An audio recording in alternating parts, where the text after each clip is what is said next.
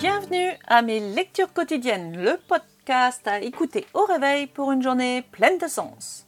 Je suis Nadia Payard, coach, et je te partage des lectures. Aujourd'hui, je vais te partager un extrait de L'Oracle des anges de Dorine Vertueux et un autre extrait du Psy de poche de Susanna McMahon.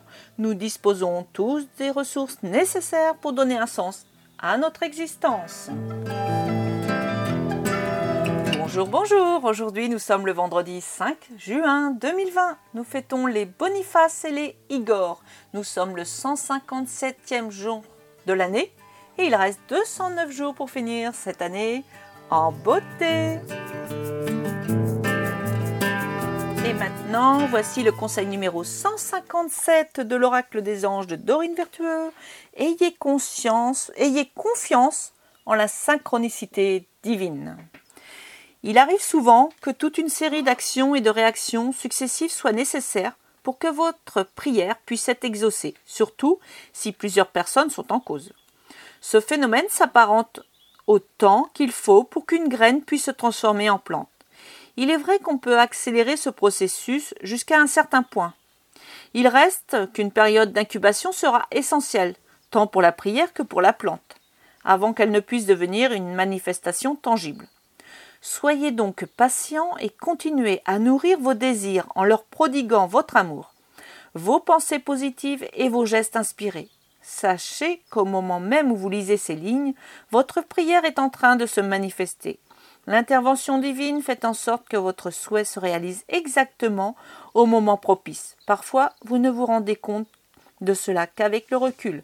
Une fois que la prière s'est manifestée, mais votre foi, vous permettra d'ores et déjà de comprendre ce phénomène. Pensée du jour. Toutes mes prières sont entendues et exaucées. J'ai confiance que, guidé par le divin, l'univers intervient toujours au moment propice, car tout ce qui est donné et reçu procède d'une harmonie parfaite. Ma vie se déroule alors comme si elle était touchée par la magie, tandis que j'accueille avec grâce et dans la foi. Et voici la question numéro 33, s'aimer soi-même par où commencer, issue du livre Le psy de poche de Susanna McMahon. S'aimer soi-même, par où commencer? On tombe amoureux de soi un peu de la même façon que l'on tombe amoureux d'une tierce personne. D'abord, on commence par se remarquer, puis on prête attention aux petites choses que l'on fait, ce que l'on dit, la façon dont on le dit, la façon dont on est dans son corps, dont on rit, les choses que l'on aime et que l'on n'aime pas, etc. On s'accepte soi-même de la même façon que l'on accepte quelqu'un qui nous intéresse. On se pardonne ses erreurs, on se complimente pour ses succès, on est gentil pour soi, on se montre indulgent quand on se prend les pieds dans le tapis. On prend en compte ses réussites, on s'en accorde le mérite, on se décerne des compliments et l'on se chuchote à l'oreille des gentillesses que l'on dirait à la personne dont on est amoureux. On se consacre le temps dont on a besoin, on se console quand on souffre, on se sourit dans le miroir et on se dit chaque jour Je t'aime.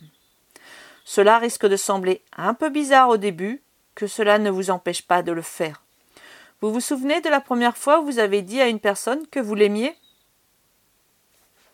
Vous n'en meniez pas large. Vous aviez peur de vous faire rejeter ou d'avoir à trop vous engager.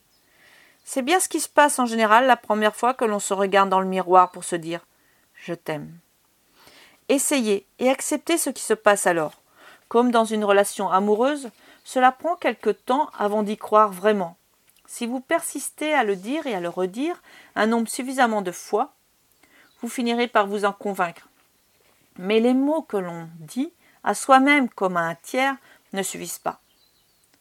Il faut aussi adopter un comportement amoureux et s'y tenir. Une personne ne croira jamais que vous l'aimez si vous vous contentez de lui dire tout en persistant à l'ignorer, à l'injurier ou à la maltraiter. Tout au moins, aucune personne de bon sens ne croira qu'on l'aime dans ces conditions. De même, vous ne vous convaincrez jamais que vous aimez vous-même tant que votre comportement ne se calquera pas sur vos paroles. Il est important de se dire je t'aime, car on a besoin d'entendre ces mots-là. Mais il est également important de se comporter avec amour vis-à-vis de soi-même dans la plupart des circonstances. La plupart et non pas toutes, car nous ne sommes pas parfaits et nous l'oublions parfois. À propos, il faut distinguer je t'aime bien et je t'aime tout court. Si vous avez jamais connu l'expérience d'un amour non partagé, vous comprendrez cette nuance. Elle est de taille. L'estime de soi équivaut à s'aimer soi-même quitte à ne pas toujours bien aimer l'ensemble de ses comportements. Quand on dit aux gens de se regarder dans le miroir et de se dire je t'aime, puis de se comporter avec amour vis-à-vis d'eux-mêmes, la plupart se sentent complètement déprimés car ils ne se sentent ni aimés ni aimants. Si c'est effectivement ce qui vous arrive, sachez que c'est normal. Ne renoncez pas. La sensation d'amour est une conséquence du comportement d'amour. Un beau jour, vous vous regarderez dans le miroir et vous vous sentirez aimé. Souvenez-vous qu'aimer est un verbe actif. Il décrit une action. S'aimer soi-même est quelque chose que l'on fait. Et quand on le fait à suffisance, on en ressent la conséquence. Nous sommes maîtres de nos comportements, pas de nos sentiments. Il vous est loisible de prendre soin de vous-même, tout comme vous pouvez prendre soin d'un tiers. D'abord, demandez-vous ce que vous voulez. Si vous ne le savez pas, Demandez-vous ce dont vous avez besoin. Si la réponse est réaliste et envisageable, accordez-vous-la. Dans le cas contraire, trouvez un exarce réaliste et envisageable et accordez-vous-le. Donnez-vous toujours quelque chose. Rappelez-vous votre enfance quand vous avez envie de quelque chose d'inaccessible, comme vous aviez vite fait de vous contenter d'un succès d'année. Mais si vous n'avez rien du tout en échange, comme vous vous sentiez trompé et mal aimé. Soyez généreux, donnez-vous généreusement à vous-même, conduisez-vous comme si vous vous aimiez, et l'amour ne tardera pas à venir. Voilà pour cette question. Demain, ce sera la question numéro 34. Qu'y a-t-il de mal à se bercer d'illusions? Donc voici la fin des lectures du jour. Je vais t'inviter à faire cet exercice du miroir qui était vraiment un exercice très très très puissant le matin en te levant et même le soir en te couchant, de te regarder dans la glace, vraiment te regarder droit dans les yeux et de dire à quel point tu t'aimes, te dire je t'aime droit dans les yeux.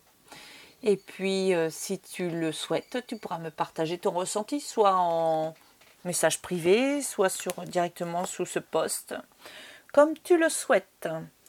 Donc tu peux me retrouver sur mon site nadiapayard.com pour plus d'informations et je te souhaite une merveilleuse, une douce journée dans la joie, la bonne humeur, l'abondance et en pleine conscience.